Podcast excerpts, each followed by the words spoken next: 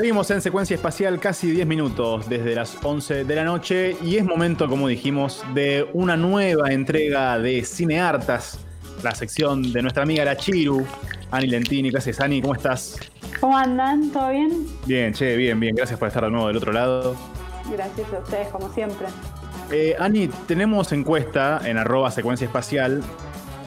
Tenemos encuesta. Hasta ahora viene bastante peleado, creo. Me parece que los números se emparejaron. Queremos saber No. si vos sos Se define equipo, todo acá. del equipo Pantufla o el equipo OJ con media. Yo voté en la encuesta, debo decir. Soy Team eh, Pantufla. Acá, yo digo Ah. chinela igual, no digo pantufla. Ah, chinelas listo. No, no son pantuflas las chinelas. No, Dale, mirá. Voto anulado. A ver, Rayo, Rayo, sos un llorón, Rayo. Entiendo igual la comodidad de salir de la cama y si están los J ahí al lado, te pone lo que haya.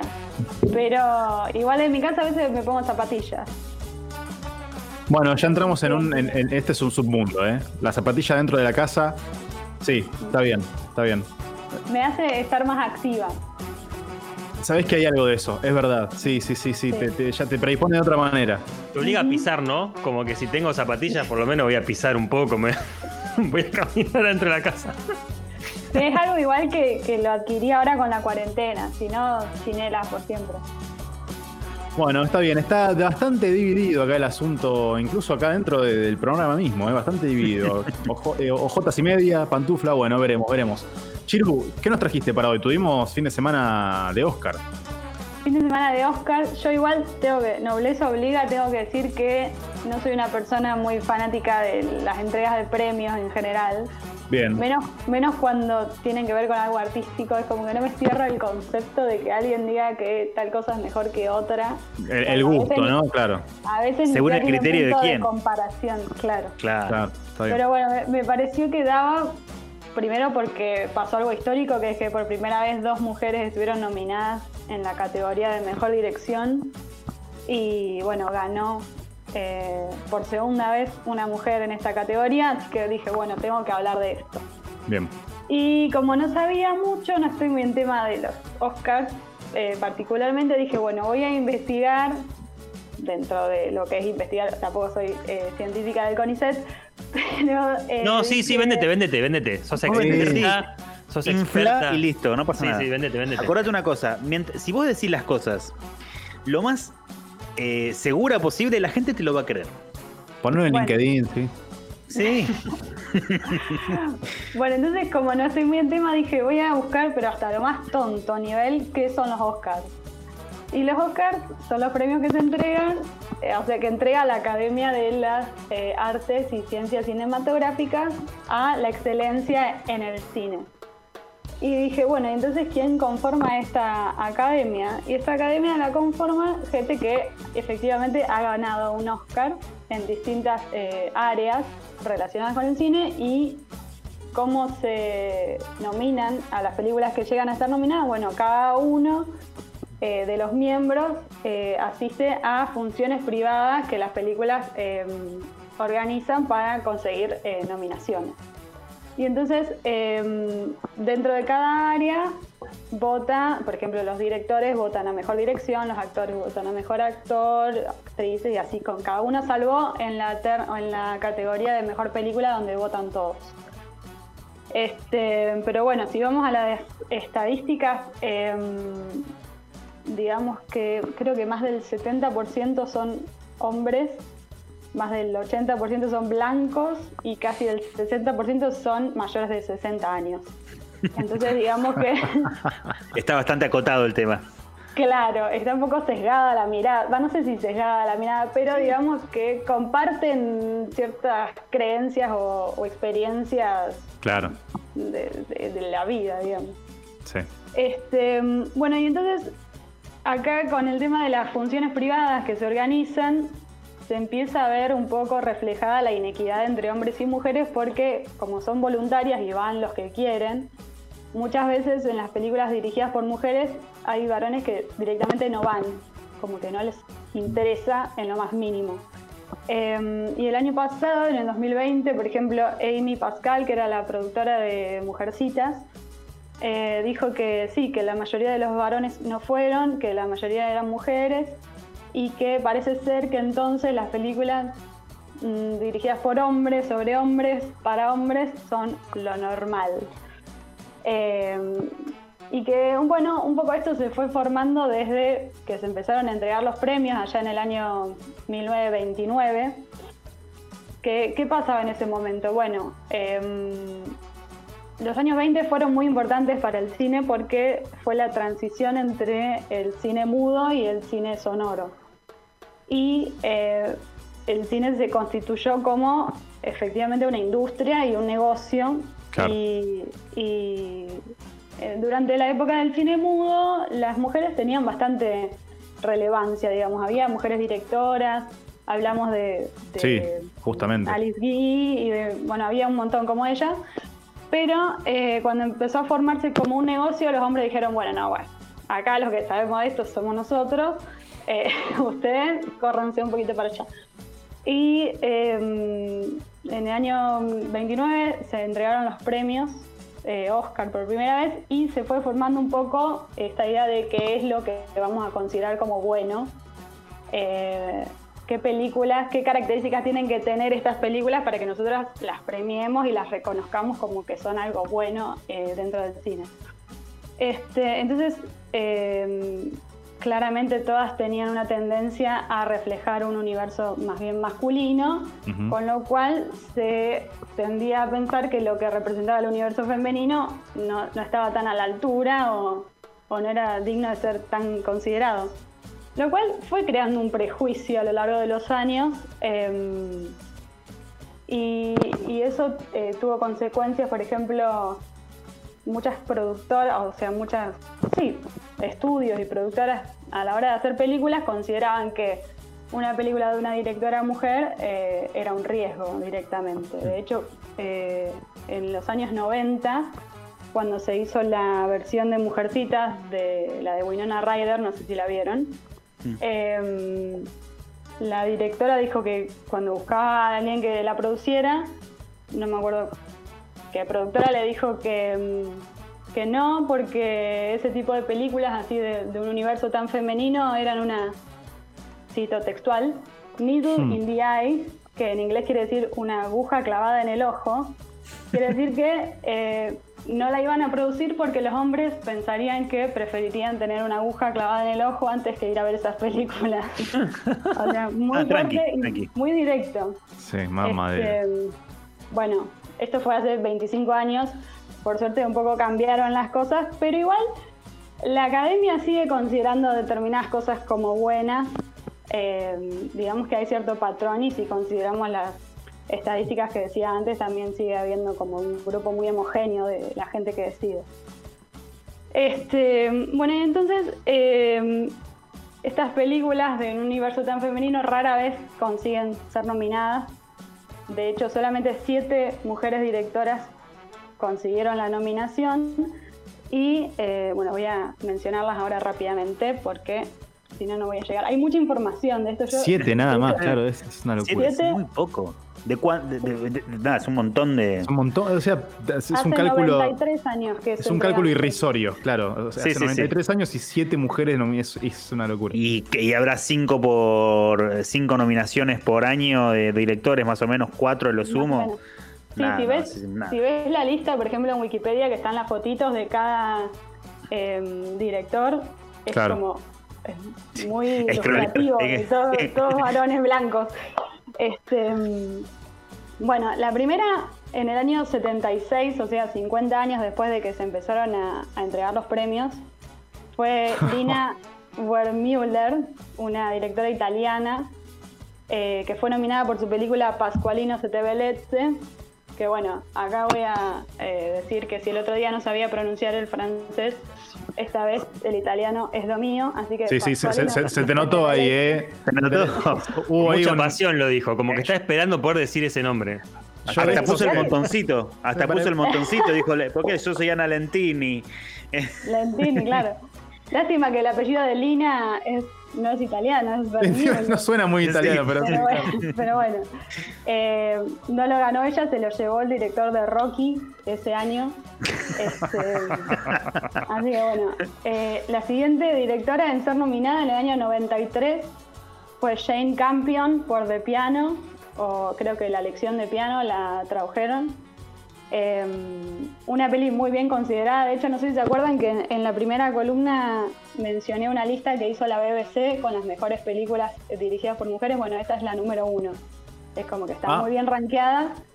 Yo no la vi, así que no voy a hacer mucha mención, pero bueno, eh, tampoco la ganó, se la llevó a Spielberg por la lista de Schindler.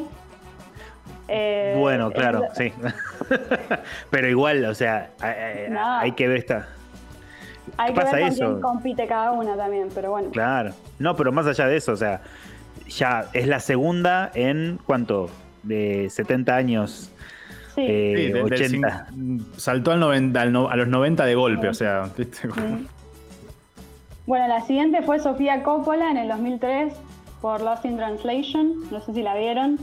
Sí. Una peli que yo cuando vi que estuvo nominada me sorprendió bastante porque me parece como que no, no, no es porque fuera mala, sino a mí, a mí me encantó, pero no me parece que se condiga mucho con lo que suele nominar eh, la academia.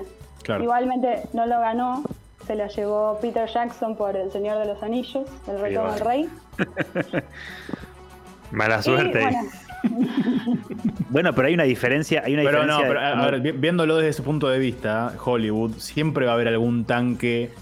claro. que- siempre algún tanque El que tema uno es la diga- guita, ¿no? Pónganle No, la no, bueno, pero obviamente siempre habrá algún tanque que uno diga uno, bueno, pero contra eso es imposible, pero también ese tanque está dirigido por un tipo, digamos. De un Claro, modo u otro como- se Y como dice la Chiru, ya in- incluso nosotros vemos películas y decimos, esta película no es del material hollywoodense, si querés. Y Lost in Translation pasaba eso, es una película muy buena, pero que no tiene nada que ver con Hollywood, o sea, no, no es el, el típico pochoclo, si querés. Claro, tal cual. Sí, es como que nosotros más o menos ya sabemos qué cosas son material para Oscar o no. Mm, Como claro. ya tenemos internalizado qué cosas le pueden gustar a la academia, ¿no? Este, bueno, y el caso de en el 2009, cuando la nominaron a Catherine Bigelow eh, por The Hurt Locker o Vivir al Límite, finalmente se llevó la, la estatuilla. el ¡Vamos! Oscar.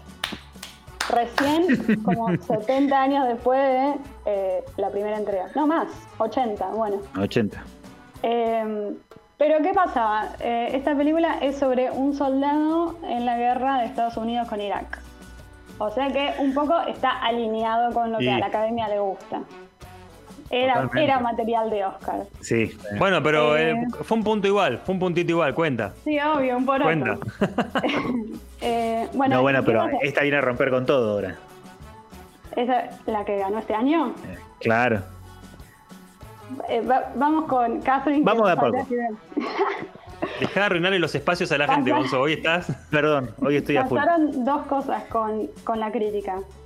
Primero que se habló mucho de que le ganó a eh, James Cameron, que era su ex pareja, y estaba nominado también en esa categoría ese año, por Claro, claro. Avatar. Claro, Eh, gana, gana ella, pero hablemos de él. Claro, era como sacar el foco total del trabajo que ella había hecho. No nos importa, hablemos de que le ganó a James Cameron. Y por otro Le lado, ganó a Avatar. sí, Ah, no sabía esa peliculón Avatar. Como que trajo un montón de revoluciones de tecnología que yo y adentro. Claro. Le ganó a Avatar, le ganó a Bastardo sin Gloria, a Precious y a Up in the Air. Eh, Gol de visitante. Bueno, se habló mucho de eso y se habló mucho en términos como, bueno, ella que a pesar de ser mujer, la temática que decidió retratar no tiene que ver con el universo femenino. Entonces, Me- eso está buenísimo, decía la Claro. crítica. Claro. Me encanta, no me encanta porque. mujeres, Es- ese tipo de, de- de- de señalamientos que hacen mucho mujeres que no fueron tapa eh, en Instagram es, es increíble esto de repente. Y a pesar de que eran mujeres, este, ellas lo, lo hicieron a pesar de que eran mujeres. Pero dale, ¿por qué? Claro, ¿por qué destacar eso? Este, bueno, se, se le, se le reconocía esto de que no representaba el universo femenino o como que desde su lugar decidía retratar algo que no tenía que ver con ella. Pero esta idea de lo tradicionalmente femenino que muestran algunas directoras en sus películas, por ejemplo, a directoras como Sofía Coppola, se lo criticaban porque le, decían que sus películas eran lindas, pero que eh, no tenían profundidad, por ejemplo.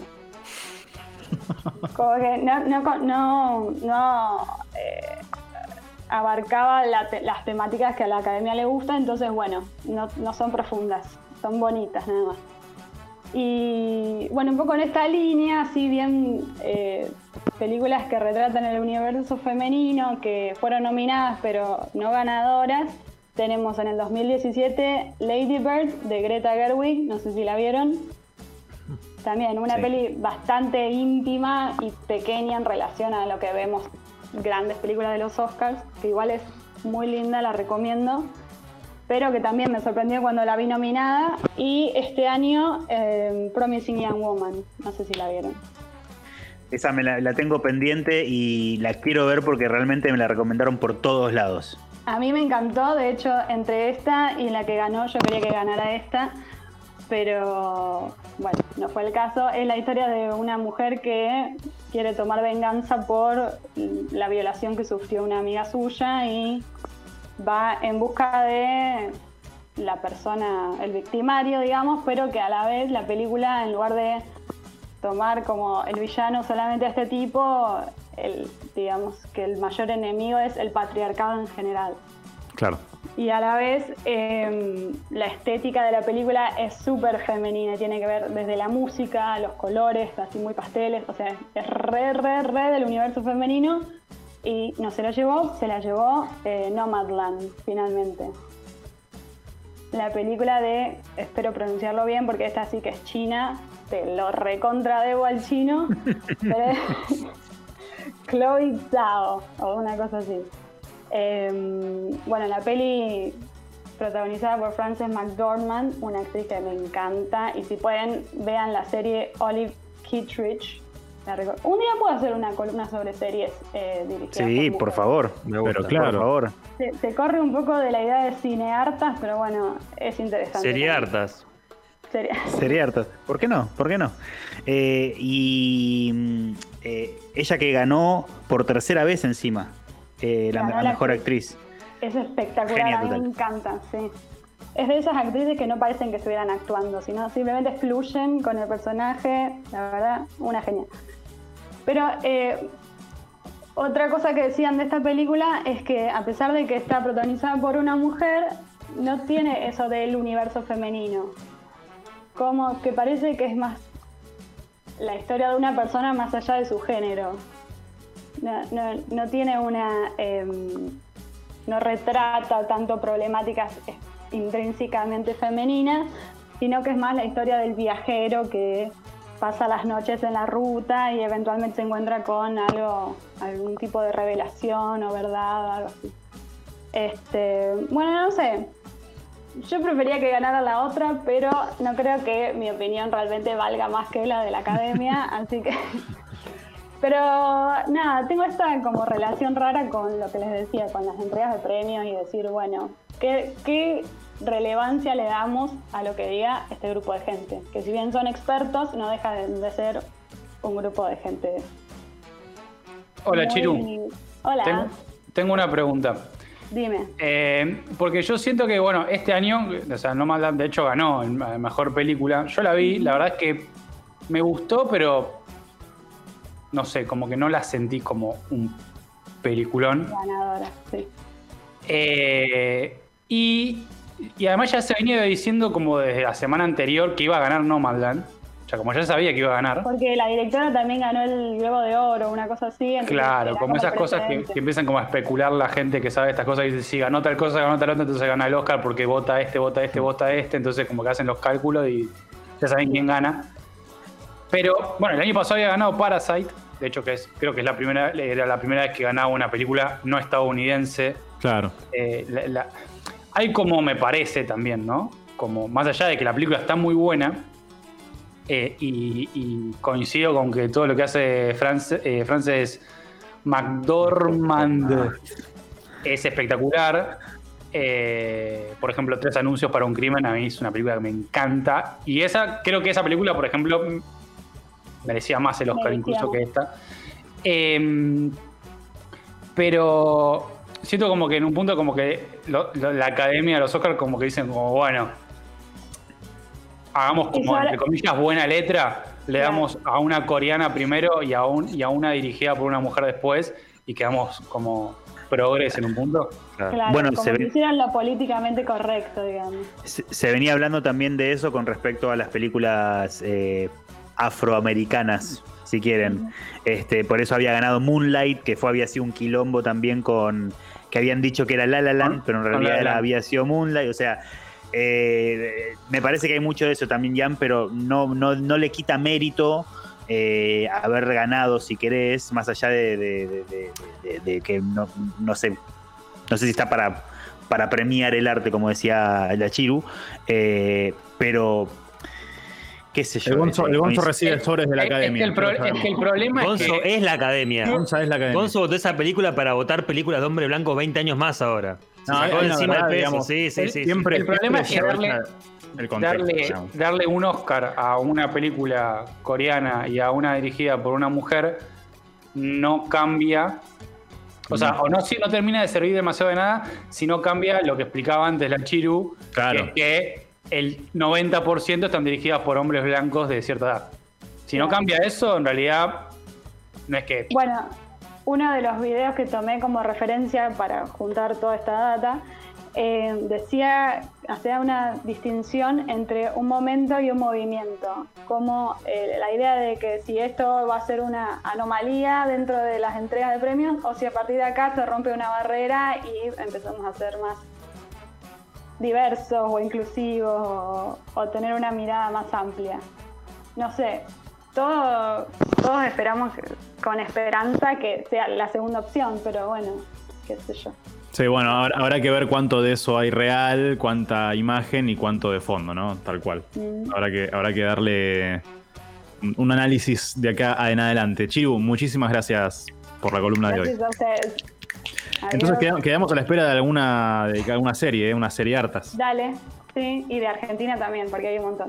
Dale, excelente, excelente. Chiru, Ani Lentini, acá pasó por secuencia en una nueva entrega de Cine Hartas. Quédate porque queda todavía Space News y tenemos que develar quién gana. Si pantuflas u OJ Comedia. Señores y señores, quédense acá en radiocolmena.com.